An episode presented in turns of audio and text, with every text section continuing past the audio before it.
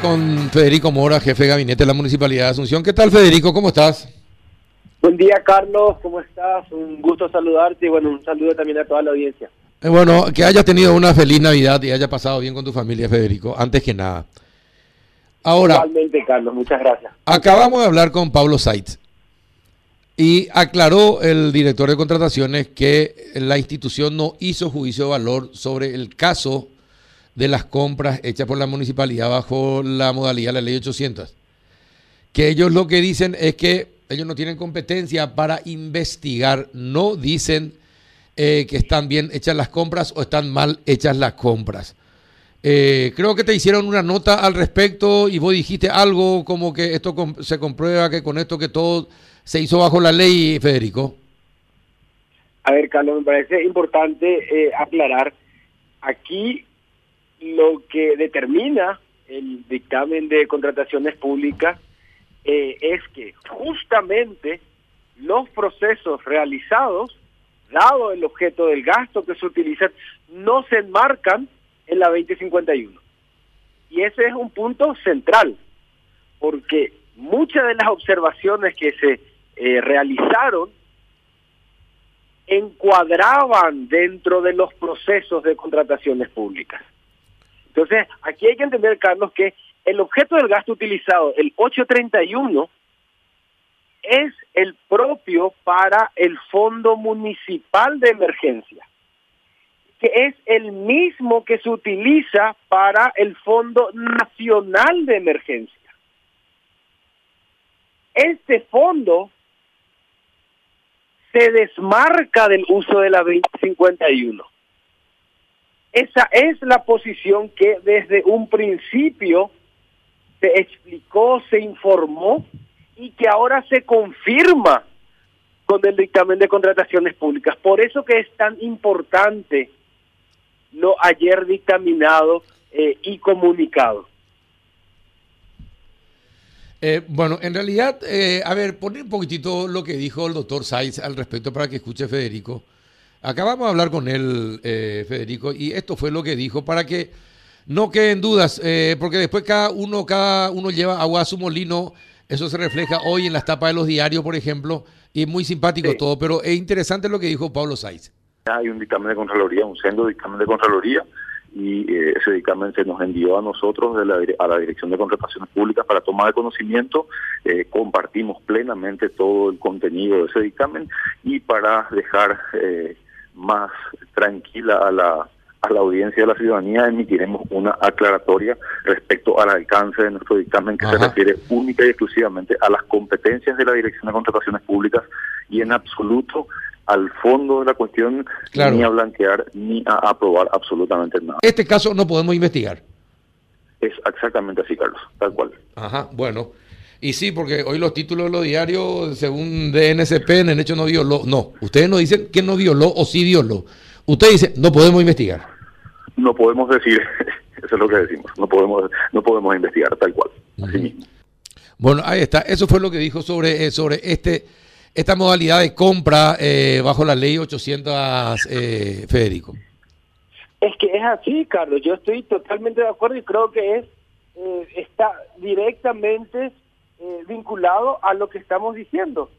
No aplica la 2051, aplica la ordenanza 608, es la que eh, re- eh, ¿cómo se dice? establece el uso del Fondo Municipal de Emergencia. Por eso que es eh, cae dentro de la autonomía municipal, como muy bien lo indica el dictamen. Estamos totalmente de acuerdo.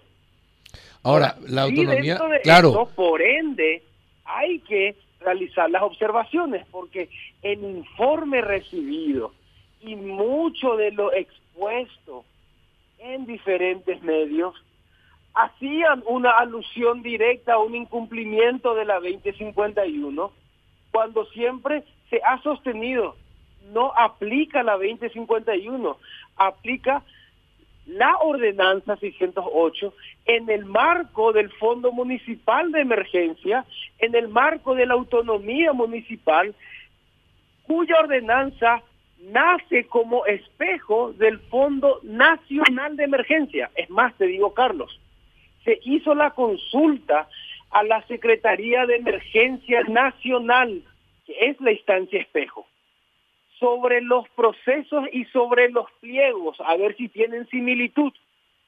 Y por supuesto la respuesta es que sí, porque ese es el marco que fundamenta eh, la ordenanza y el Fondo Municipal de Emergencia, que es el aplicado en el objeto del gasto 831.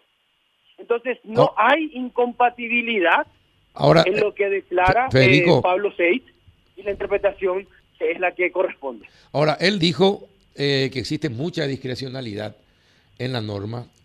Eh, y bueno, y él está en contra de esa discrecionalidad y hablaba de, de compartir con los legisladores la posibilidad de establecer una norma que no sea, que no permita tanta discrecionalidad a los administradores del dinero público?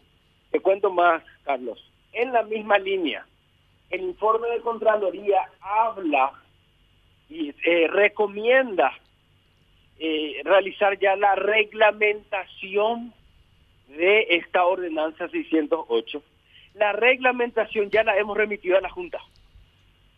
Eh, entonces, nosotros a la par estamos trabajando para dar cumplimiento a las observaciones que derivan del informe, justamente para que eh, sea todo absolutamente también reglado eh, y que eh, no se den lugar a interpretaciones como son las que indicaba Pablo en este en este caso. Entonces, me parece que estamos totalmente alineados en lo que indica en el alcance del dictamen en la posición de la ordenanza 608, autonomía municipal, que es la que rige para los casos de emergencia. Nuevamente, nace a espejo del Fondo Nacional de Emergencia, que es eh, la instancia rectora de los procesos de emergencia y que fue la utilizada, por supuesto, eh, para este caso de pandemia.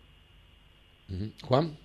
Este, don Federico, a ver, en este caso y en este momento, la relación con la Contraloría en este sentido, ¿cuál es? Porque daba la impresión que la Dirección de Contrataciones Públicas eh, finalmente dice, bueno, son los de la Contraloría los que tienen que continuar con esta investigación. Pero son compras por excepciones, ojo. Claro, claro. por, eso la pregunta, ¿cuál sería la, relación en este momento con la Contraloría? ¿Qué, qué, qué, esperan ustedes? Son compras por vía directa, Carlos, que ah. eh, son las, las eh, realizadas. Sí. Pero por excepción, porque por una excepción era de la, de la pandemia. Ese es el marco en el que se da. Eh, y por supuesto, aquí eh, se está a la par respondiendo a todas las solicitudes eh, que, que, llegan de las diferentes instancias. De vuelta, sí es muy relevante y es esclarecedor el dictamen de contrataciones públicas. ¿Por qué? y nuevamente, independiente al informe de Contraloría, mucho de lo que circuló en medios hablaba como haciendo un paralelismo a la 2051.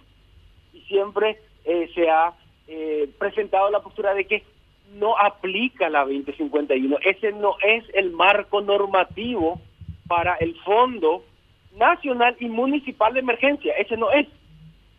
Y ahí está lo relevante eh, del dictamen emitido por contrataciones públicas. Ahora, también va a ser relevante la aclaratoria, la aclaratoria que van a hacer. Eh, eso también va a ser relevante y, dicen que en 48 horas eh, más o menos tendrían ya redactada la aclaratoria. Usted, eh, Juanito, que es abogado, un informe final no es lo mismo que un dictamen, ¿verdad?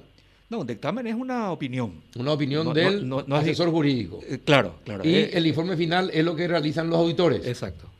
Más o menos por ahí sería el formalismo, ¿verdad? Pero ninguno de los casos tiene carácter vinculante. No es que después se tiene que plantear eso. Ajá. Bueno, eh, perfecto. ¿Y cómo están las cosas, Federico, por la municipalidad? Mira, Carlos, con mucho trabajo. sin duda que el iniciar una gestión trae demasiados desafíos.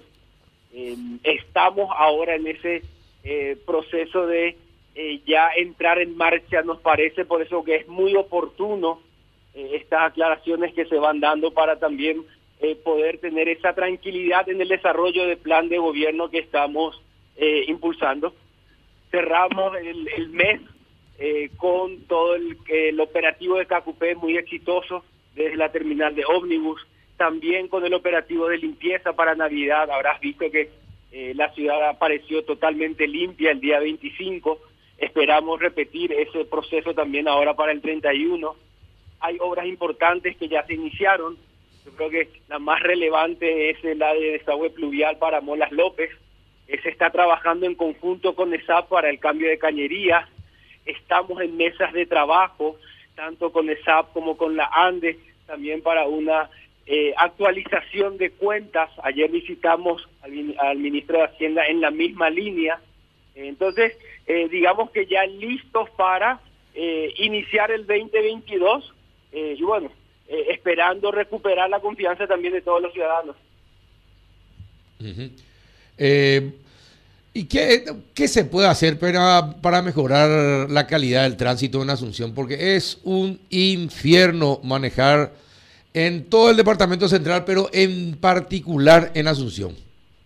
Mira, te cuento que se está trabajando eh, en conjunto con los eh, demás municipios aquí colindantes. Está lo que se llama la AMUAMA, que ahora están haciendo eh, con la coordinación también del MU. Nosotros estamos propiciando una mesa de trabajo con ellos para que no solamente sea Asunción, los corredores de ingreso, sino su vinculación, ya sea con eh, San Lorenzo, con Luque, eh, con Lambaré, es decir, con todas las instancias también colindantes. En el mes de febrero inicia una nueva ronda de cambio de semáforos, eh, los semáforos inteligentes, con la cooperación de la COICA. Eso nos va a permitir también que fluya mucho mejor el tránsito de acuerdo a justamente la cantidad de vehículos que tiene cada sentido. Eso nos va a permitir una, una mejor coordinación eh, sabes que tenemos un nuevo director de PMP que también está eh, arduamente eh, trabajando ya para organizar el, el tránsito. y bueno, sí también, por supuesto, esta es una temporada alta, como se dice, en tránsito. La gente sale, quiere volver a salir. y bueno, necesitamos también que se dé ese cumplimiento de las reglas básicas de tránsito para que todos podamos estar en un ambiente más armonizado. Sí, definitivamente. Bueno, eh, que recibas muy bien el 2022 y, y que sea de éxitos eh, el año que viene, Federico. Que así sea, Carlos, igual para vos, para toda la audiencia. Yo creo que eh, estamos recobrando, como se dice, normalidad en volver a salir, volver, volver a encontrarnos, sí que sea con todos los cuidados para no caer nuevamente eh, en, nuevas olas ahora que está circulando esta nueva variante. Un abrazo, Federico. Gracias por atendernos. Un abrazo. Igual, chau, chau. Federico Mora.